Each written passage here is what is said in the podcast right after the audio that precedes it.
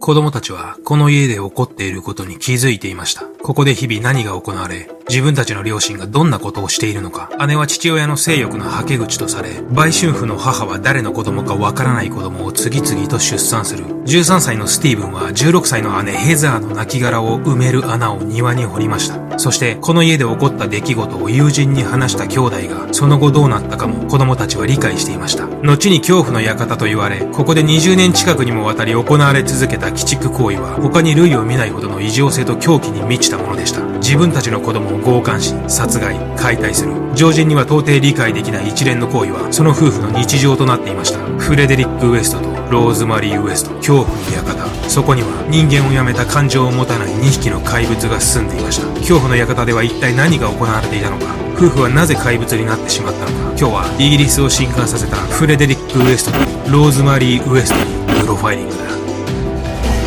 眠れなくなっても知らないぜ。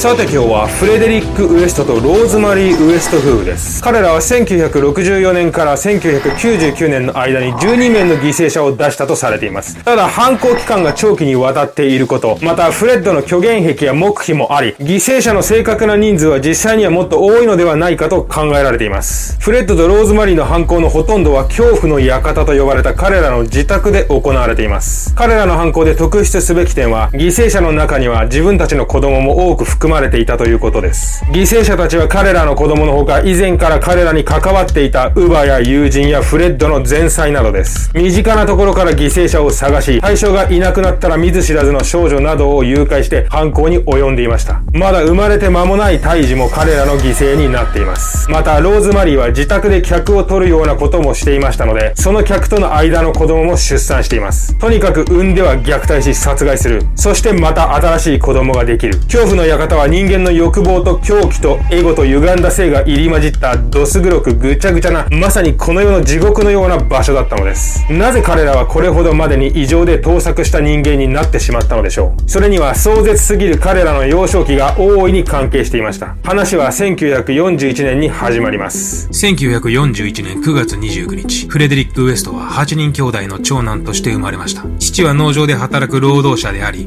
フレッドの家族は常に貧困にさらされていました。そしてその貧困を忘れるかのようにフレッドの両親は異常で盗作した性的価値観で自分たちの欲求不満を解消していたのです。フレッドの両親は共に子供たちと関係を持っていました。父は娘を自由にできるのは父親の特権だと言い、自分の娘と関係を持ち、フレッドには獣と交わることを教えていました。母はフレッドが12歳の頃には彼と関係を持ち、息子であるフレッドを自分の欲望を満たすだけの道具として扱っていました。そんな境遇で育った子供がまともに勉強などするはずもなく、フレッドは15歳でほとんど文字が読めない状態で中学を卒業し、その後はすぐに父と同じ農場を手伝うようになります。フレッドは決してルックスがいいとは言えず、学業の方もいまいちでした。しかし、異性に対してだけは強い興味と行動力を示し、彼は異性であれば積極的に片っ端から声をかけ、関係を持とうとしたと言います。そしてフレッド17歳の時、この頃、彼の性格を変えてしまうある出来事が起こります。オートバイの運転中の事故。この事故によりフレッドは頭部に重傷を負い、金属板を入れ、その後1週間昏睡状態に陥っています。そしてこの事故の後からフレッドの性格はより攻撃的になり、感情の抑制が効かなくなってきたと言います。シリアルキラーの頭部損傷による性格の変化は他にも例があり、これまでやった中ですと、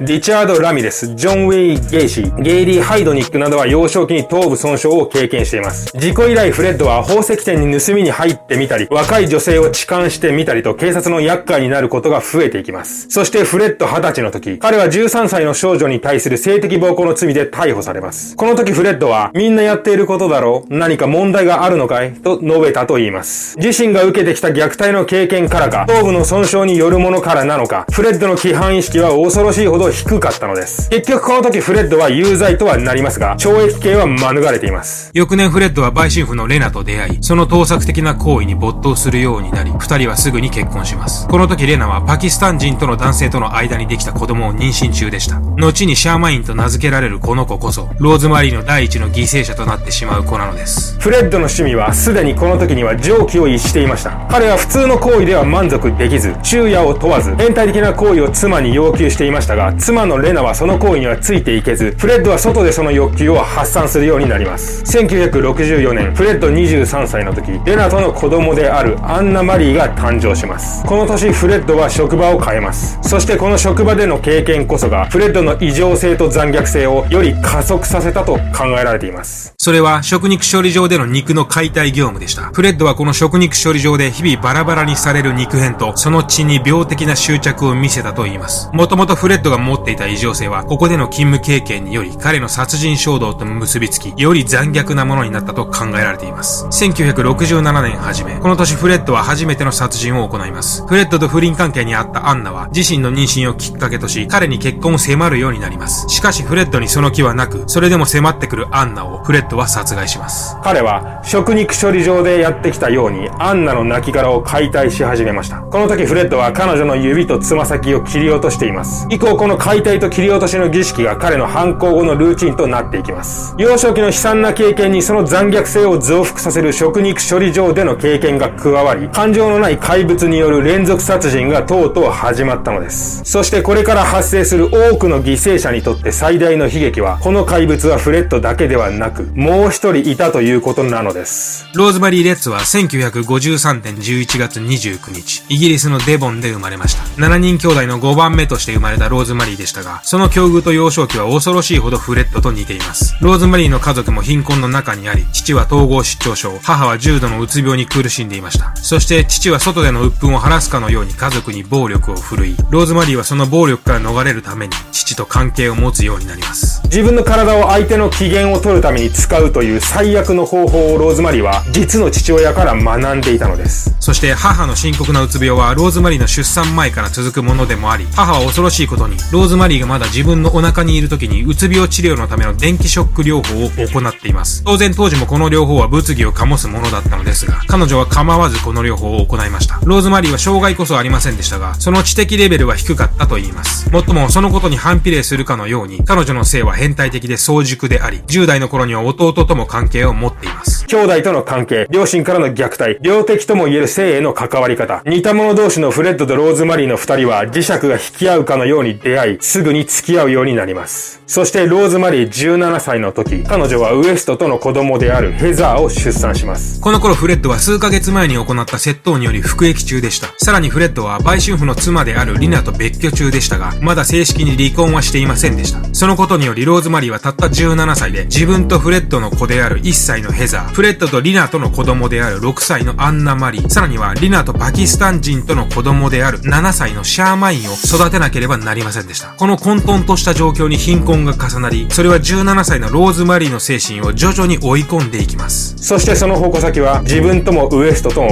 全く関係のないシャーマインに向かってしまったのです。1971年夏、ローズマリーはシャーマインを殺害します。シャーマインの亡骸は刑務所から出所したフレッドにより指先とつま先を切断され埋められました。そしてこのシャーマインの殺害はさらなる犠牲者を出すことを意味していました。フレッドはシャーマインの母親であるリナを殺害することを決心します。別居中とはいえ、リナは自分の子供の様子を気にかけ、過去に何度かフレッドを訪ねてきたことことがありますので、シャーマインの殺害が発覚するのは時間の問題でした。フレッドはリナを酔わせて絞殺し殺害します。この時もいつものように指、つま先を切断し、遺体は埋めています。1972年1月、フレッドとローズマリーは正式に結婚し、グロースター・クロムウェル通り25番地の家を購入し、そこに住み始めます。そして、この家こそ、後に恐怖の館と呼ばれることとなる家なのです。恐怖の館にはガレージと十分な大きさの地下室があり、この地下室はフレッドとローズマリーの拷問部屋となりました。また、フレッドはこの家を段階的に改築し、自分とローズマリーが虐殺行為をしやすい形に仕上げていきました。恐怖の館はある時は宿泊所となり、ある時はローズマリーが客を楽しませる場所となり、さらにある時は犠牲者をいたぶる犯行場所となりました。ローズマリーはここで体を売り、その行為は壁の穴からフレッドが常に覗けるようになっており、フレッドは妻の売春行為を覗き楽しんでいました。犠牲者の亡骸は地下室の床の下に埋められました。彼らは犠牲者の体を徹底的に解体するのを好みました。指、手首、つま先を切り落とし、膝を叩き割り、頭蓋骨、肋骨を取り出し、首を切り離す。犠牲者から人間性を取り除くことにより、自分たちの支配を確実なものとする。そこに二人はどす黒い甲骨感を得ていました。恐怖の館での初めての犠牲者はアンナ・マリーでした。フレッドとリナとの間にできた子供であるアンナ・マリーは当時8歳でした。アンナが結婚した時のために、お父さんとお母さんがしっかりと色々なことを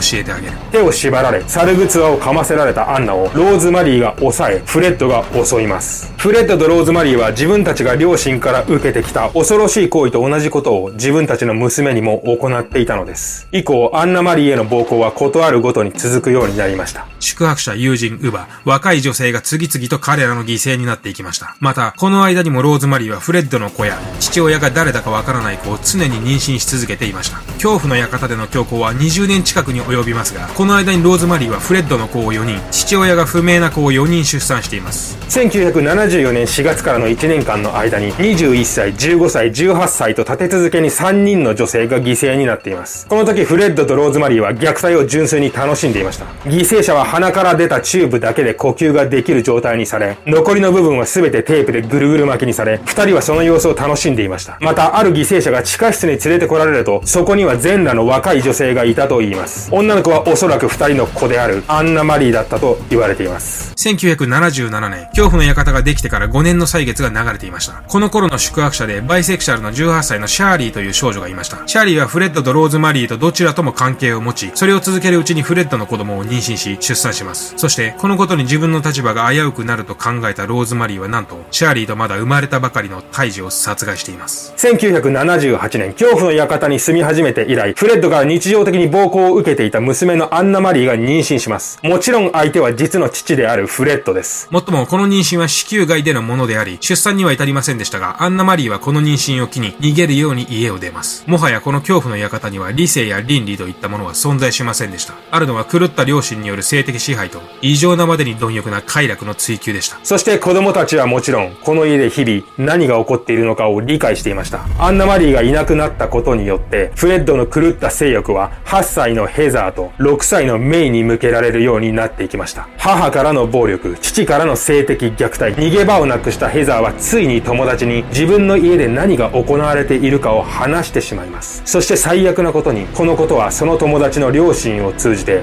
フレッドの耳に入ってしまいます。激怒したフレッドはヘザーを殺害し解体。いつものように庭にヘザーの亡骸を埋めました。しかも、この時ヘザーの亡骸を埋めるための穴は、弟のスティーブンが掘ったと言います。お前たちも変な気を起こすなよ。そうしないとヘザーのようになるぞ。フレッドは子供たちに対してこんなことを言い、脅していました。しかし、フレッドとローズマリーの運も、だんだんと終わりに近づいていました。この日、いつものように誘拐した少女を、恐怖の館で暴行した二人は、そのまま少女を解放します。そして解放された犠牲者はそのまま警察に駆け込み、そこで何が行われているのか、事の顛末を話し、これがきっかけとなり、フレッドとローズマリーは逮捕されます。当初、フレッドの存在に恐れていた子供たちは、なかなか自分たちの家で何が行われてきたのかを話そうとはしませんでした。しかし、警察の保護に安心した子供たちは徐々に悪夢の日々の詳細を話し始めます。警察関係者はこの前代未聞のおぞましい事件に戦慄したと言います。すぐに警察はフレッドの自宅の庭を掘り起こし、そこからは次々と犠牲者たちが無残な姿で発見されます。そして、事件の全貌が明らかにされるに従って、観念したローズマリーはフレッドを売り、自分は被害者であると主張し、すべてはフレッドに操られていたのだと話し始めます。もちろんこの主張が認められることはなかったのですが、そのことを聞いたフレッドはひどく落ち込んだと言います。ほとんどの感情が欠落していたと思われるフレッドですが、ローズマリーに関する愛情だけは残っていたのでしょうか。1994年12月13日、フレッドは12件の殺人罪で起訴され、終身刑となります。そして1995年元旦、フレッドはローズマリー宛てに、